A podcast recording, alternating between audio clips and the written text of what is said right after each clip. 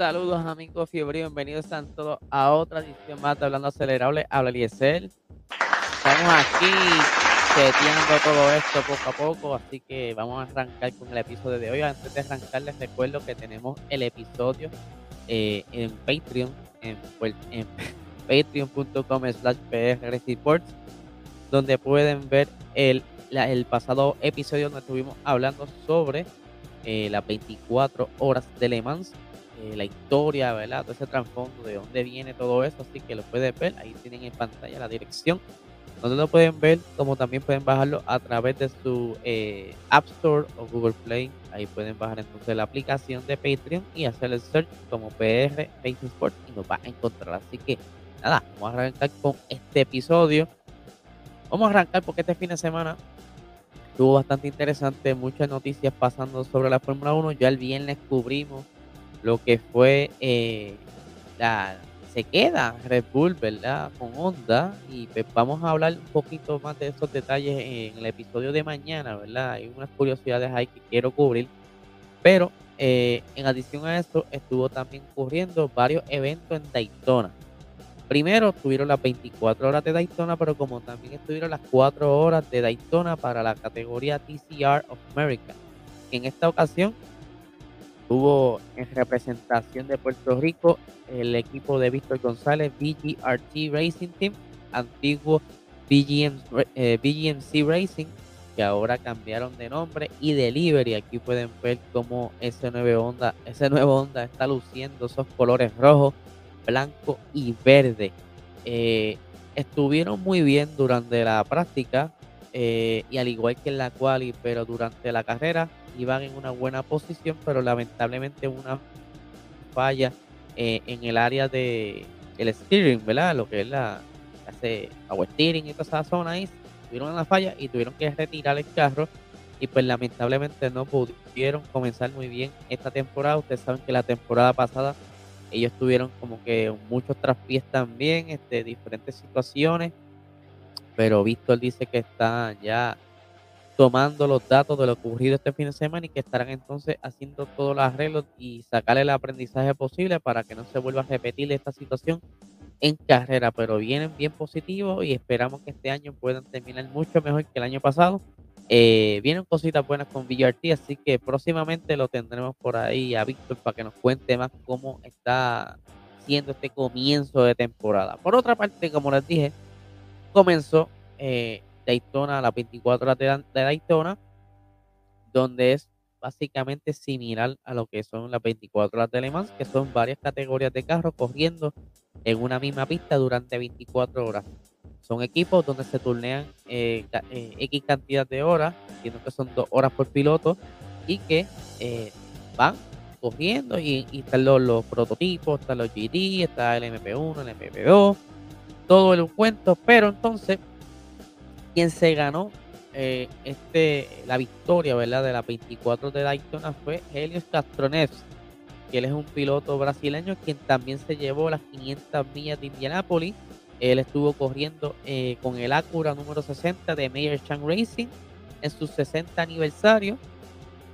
Eh, por aquí tengo ¿verdad? un resumen de lo que fue las últimas, los últimos momentos Dice, las últimas dos horas de carrera trajeron emociones diversas en las luchas por la victoria de las diferentes categorías, con las diferencias reduciéndose a menos de un segundo en, un, en el momento en que la carrera de resistencia se convirtió en un sprint final.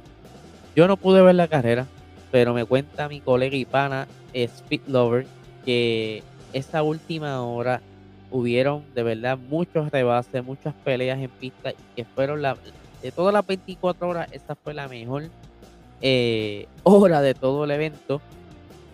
Eso me dio mucha curiosidad. Voy a estar sacando tiempo para conseguir la carrera repetida, ya que no podía verla eh, durante el live porque yo no tenía el servicio. Pero continuando aquí, ¿verdad? Major Chan Racing decidió subir al brasileño Helio Castro Neves para la última hora de la competencia, mientras que Action Express eh, ascendió en el número 31 a Pipo Derani sobre Mike Conway. Una bandera amarilla 51 minutos, 51 minutos del final cambió la estrategia del consumo de combustible.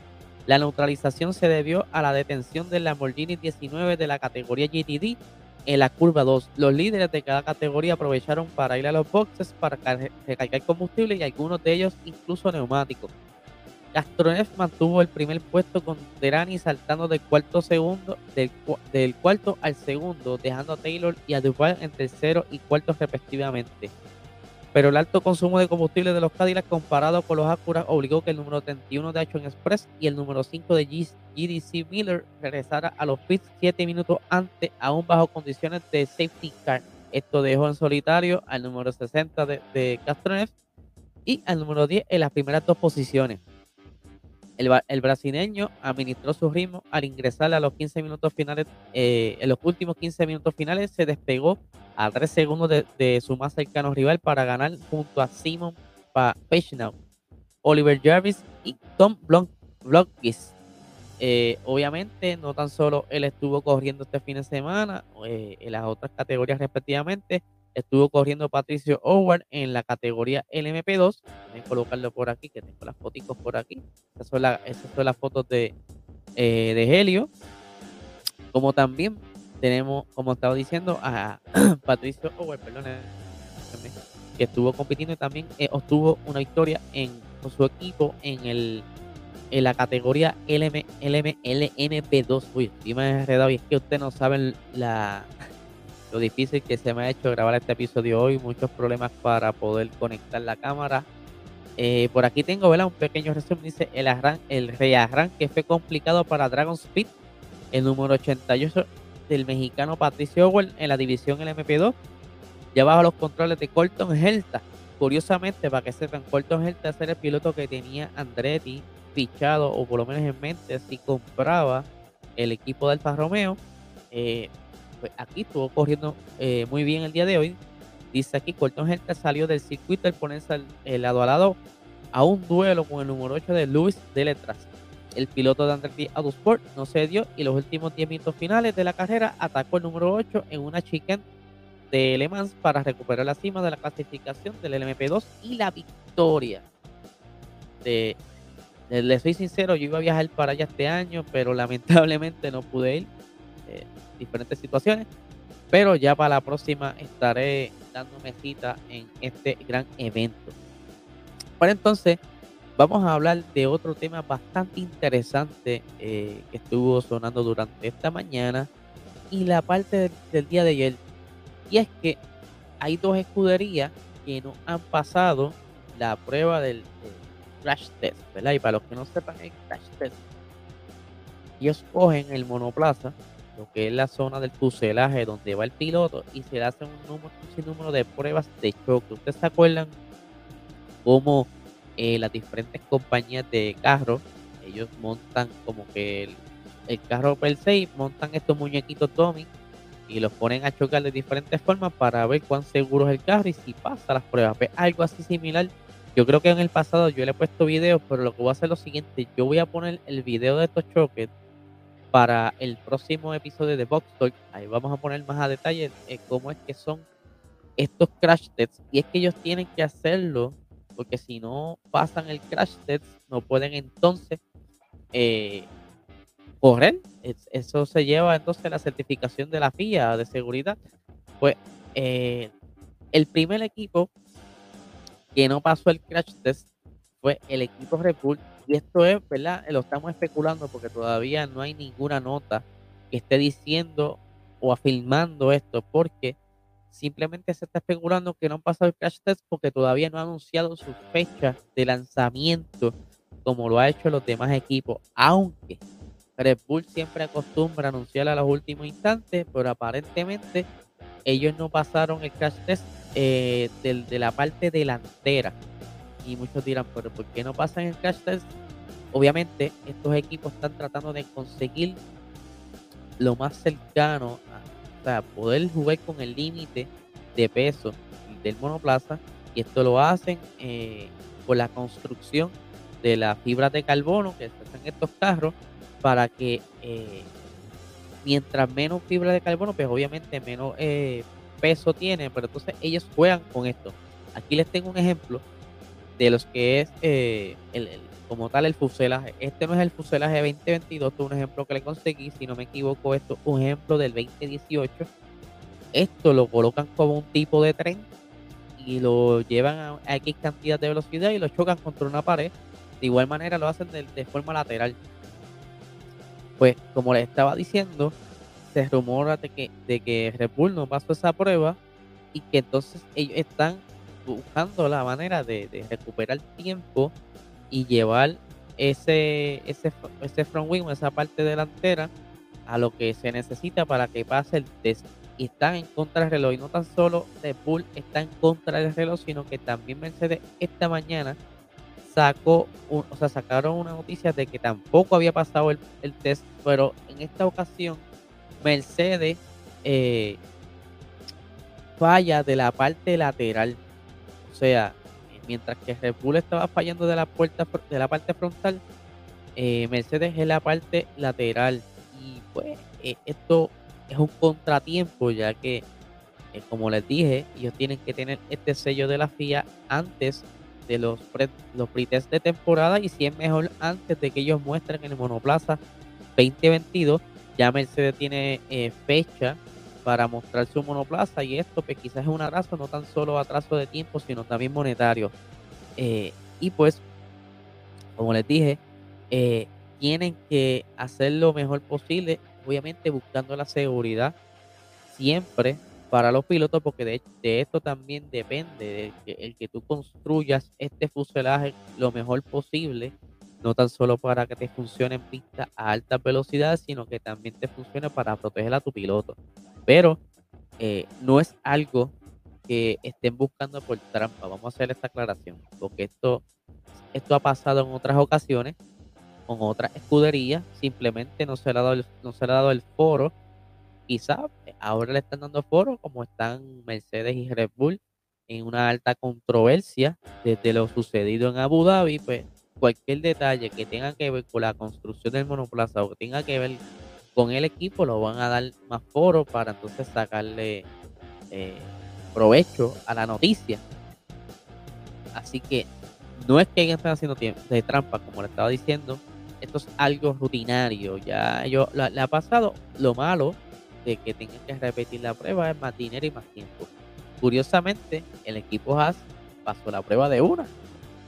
Les vale, ustedes saben que Haas lleva abandonado el, el monoplaza del 2021 para dedicarle tiempo al monoplaza 2022 y si no, si no pasaba esa prueba, yo creo que eso es un mal indicio, pero pasaron, fueron los primeros, si no me equivoco, en pasar esta prueba. Ya creo que le había puesto un post en nuestras redes sociales, en Instagram, donde ellos mostraron el certificado de la FIA donde pasan el crash test, mientras que los tops aún no pasan esta prueba. Eh, pero es cuestión de que en estos días saquen de nuevo eh, esta, esta prueba o la repitan y salga todo bien. Les recuerdo que fue, perdónenme, Mercedes este año viene con una turbina, una turbina renovada, que esto aparentemente pues, le va a dar mayor potencia en, las carreras y que no van, a, no van a estar repitiendo los problemas que según las acusaciones que tuvieron en la pasada campaña eh, por los desgastes de los componentes, o sea, la, reliability, eh, la turbina fue uno de los problemas. Yo les hablé en otro episodio que la turbina, eh, la, debilidad o el punto débil de, la la redundancia de la turbina, es lo que le llaman el, el turbo lag. Es el momento en que tarda en cargar en lo que entra ese power y ese, y ese pequeño lag, ese delay, pues mientras menos lo tengan mejor porque ese es el parte del power del motor. Y si tarda en cargar, pues no vas a tener el delivery que tú necesitas para estar corriendo en la pista. Y cuando tú estás saliendo de una curva, si tú tienes problemas de, de turbo lag, pues o sea, el, compañero contrincante, si tiene una mejor turbina, pues vas a sacar provecho de su turbina, te va a ir adelante. Por eso es que ellos están bien cuidadosos con lo que es esta zona y ya Ferrari también tuvo sus problemas en un momento dado. Eh, no tan solo recientemente, cuando comenzó la era híbrida, muchos de los pilotos de, de la escudería, la escudería, wow, voy a comprarme otra lengua. la mayoría de las escuderías tuvieron problemas con las turbinas, lo que fueron, ¿verdad? Eh, perfeccionando y rediseñando esa zona. para evitar turbolag o que tuvieran fallas. Y una cosa bien curiosa es que Honda el año pasado no tuvo ningún DNF por eh, problemas del motor. Sí, Sergio Pérez retiró su monoplaza en la última carrera eh, por problemas con la batería, problemas de carga y obviamente para evitar una bandera amarilla, el equipo decidió sacar a Checo Pérez del medio para que entonces pudiera Max correr. Así que esto es lo que tengo por el día de hoy. Vamos a estar bien pendientes qué novedades traen. Eh, este miércoles venimos con un super episodio de Box Talk. Vamos a estar directamente desde los estudios GW5 Network allá en San Juan. Ustedes saben que a ustedes les encanta cuando grabamos el episodio ya, así que vamos a estar semanalmente ahora, por el momento, grabando allá todos los episodios semanales. Así que esto apenas comienza. Así que nada, gente, que tengan una excelente